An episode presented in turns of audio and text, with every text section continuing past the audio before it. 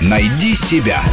Интересные профессии с Аллой Волохиной. Ну что ж, мы продолжаем сегодня в студии говорить об охоте. Случалось ли вам сталкиваться с негативным отношением со стороны других людей к тому, что вы охотники? Ну, собственно говоря, да, постоянно это происходит. Но тут э, есть, э, опять же, в каком аспекте вы задаете этот вопрос? Если в аспекте чисто личном, то я живу в том сегменте социума, где это не считается зазорным. Вот и все. А если говорить об этом широко, как о социологическом явлении, ну, вместе с требованием прогибиционистов запретить охоту вообще, точно так же, как хапофобов запретить оружие, а, тут аргументов у меня достаточно много, но я их стараюсь в основном не приводить, а оперирую на самом деле самым примитивным аргументом, сам дурак. Вот в тот момент, когда на всей земле закончатся все войны и вся преступность, давайте поговорим о закрытии охоты. А вы, Леонид? Ну, я бы сказал так. Э, конечно, приходилось сталкиваться, постоянно приходится, э, поскольку большая часть нашего населения, конечно, далека от охоты, но проблема здесь, на мой взгляд, в непонимании сложившейся ситуации. То есть, э, большинство наших обывателей, и не только наших, они считают огульно и заранее, что охотники – это кровожадные какие-то монстры, которые получают удовольствие от убийства. Вот это вот стандартная формулировка. Это не только что не так, это совсем не так. Вообще нет ничего даже близкого к этому.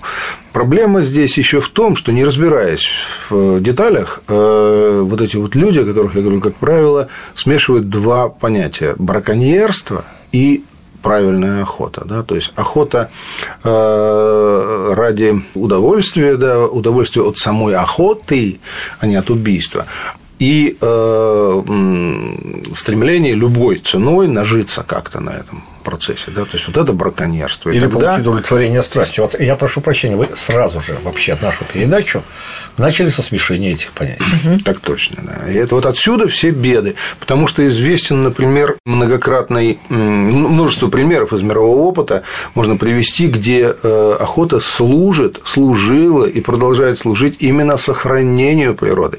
И здесь же все элементарно просто. То есть охотники вынуждены беречь природу, потому что если они ее уничтожат, уничтожен, просто не на что будет охотиться. Но почему-то профессионал-защитники природы все равно всегда высказываются против охоты. Я же говорю, то есть они не дают себе труд задуматься и посмотреть глубже в детали этих моментов. Да? Например, вот э, известный факт, да, в Индии когда-то жили и львы, и тигры известно. Да? Сейчас считается, что львы живут только в Африке. Так вот, в Индии в единственном месте сохранились львы. И сохранились они там только благодаря тому, что в одном из охотничьих заповедников один из местных правителей так сказать, содержал этих львов, охранял и берег для охоты.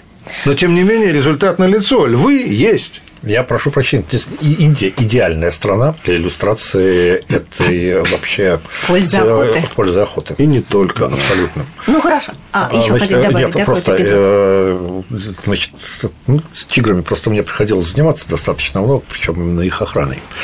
При колониальном режиме и режиме Махаранджей э, в Индии была охота очень широко распространена и развита.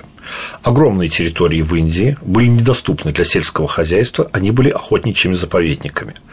В этих охотничьих заповедниках Махараджи охотились на тигров, причем убивали их в больших количествах, и по 30 за охоту, и по 50, но тем не менее на момент обретения Индии независимости в Индии жило около 50 тысяч тигров. Индия получила независимость.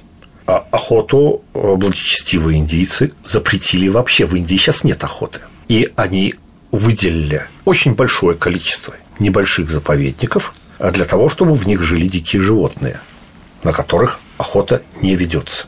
Вся остальная территория была заселена, распахана и так далее. И как только из заповедников выходил дикий зверь, на него не охотились, его убивали, чтобы он не нарушал э, вот эту вот э, что не, мешал, да, что, что не мешал сельскому mm-hmm. хозяйству.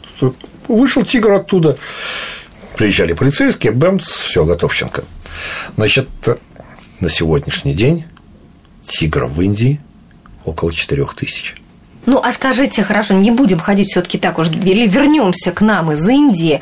Скажите, а, а вот какие-нибудь а, общественно полезные нагрузки сейчас охотники несут, вот, э, допустим, состоящие в обществе охотников? Вот раньше я слышала, что они охотники... платят деньги, прежде Нет, всего, а раньше я слышала, большие. что охотники, они помогали егерям. Вот ездили там расчищать, там, может быть, в охотхозяйство э, угодья расчищать, там, заготавливать корма для животных и так далее. Сейчас что-то есть такое? Все то же самое существует и теперь в тех организациях, которые построены по общественному принципу. То есть, когда все вместе делают одно дело – общество.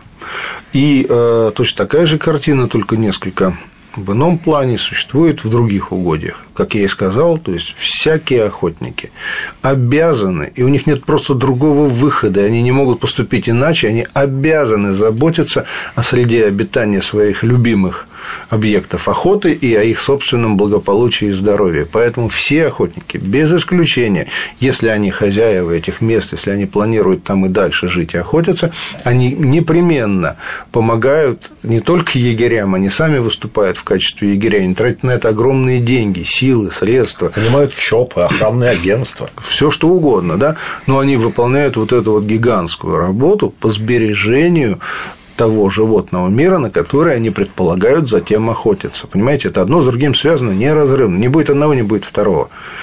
И поэтому те хозяйства, которые сейчас содержатся за счет э, более-менее состоятельных людей, то есть они превращаются в удивительные охотничьи заповедники. Это у нас в стране. Ну, а вообще... Совсем далеко отсюда. Где, где полно зверей, где полно птиц, где существует порядок, где все ухожено, убрано и э, полностью благоприятствует их размножению, разведению. Ну, а много у нас благополучных охот хозяйств? Есть вот такие, которые вот прям... Ну, много. Так часов все время растет, на самом деле.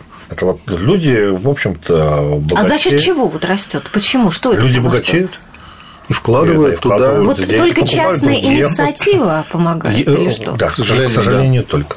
К сожалению, да. Ну, это, кстати, на самом деле мы же повторяем европейский путь, где на самом деле именно Да, нет- так все нет ничего нового. Вот.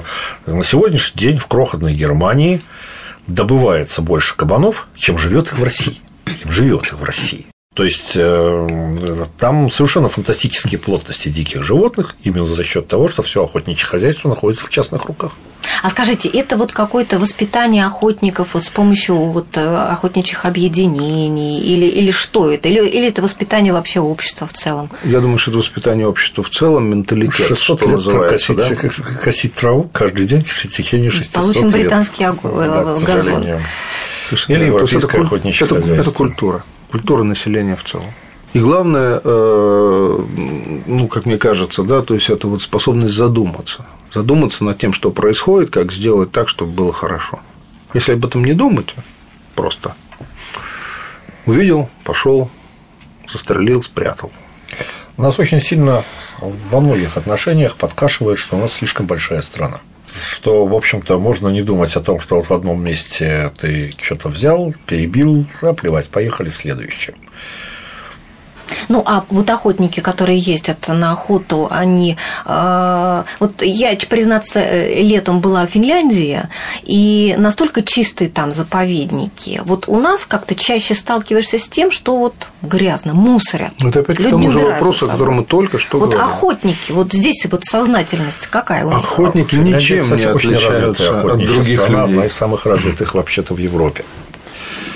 Да, то есть, на самом деле, ну, господи, какая разница, мусорит дикий турист. Я вот просто когда работал в национальном парке, в заповеднике, в национальном парке, а, сказать, вот, э, за этим наблюдал многократно. Естественно, совершенно гораздо больше мусорят дикие туристы, просто потому что их больше. А так все мусорят одинаково. И так как мы уже, наверное, заканчиваем, то я бы тут э, закольцевал нашу тему с э, неопознанными летательными аппаратами. Мне бы очень не хотелось, э, чтобы материалы, подобные тем, которые я услышал, послужили толчком для каких-то инициатив в нашем родном законодательстве, потому что у нас с этим уж очень хорошо. Потому что вот э, в заповеднике, в котором я работал, только что купили серию дронов для того, чтобы отслеживать и ловить браконьеров. Пусть они приносят пользу.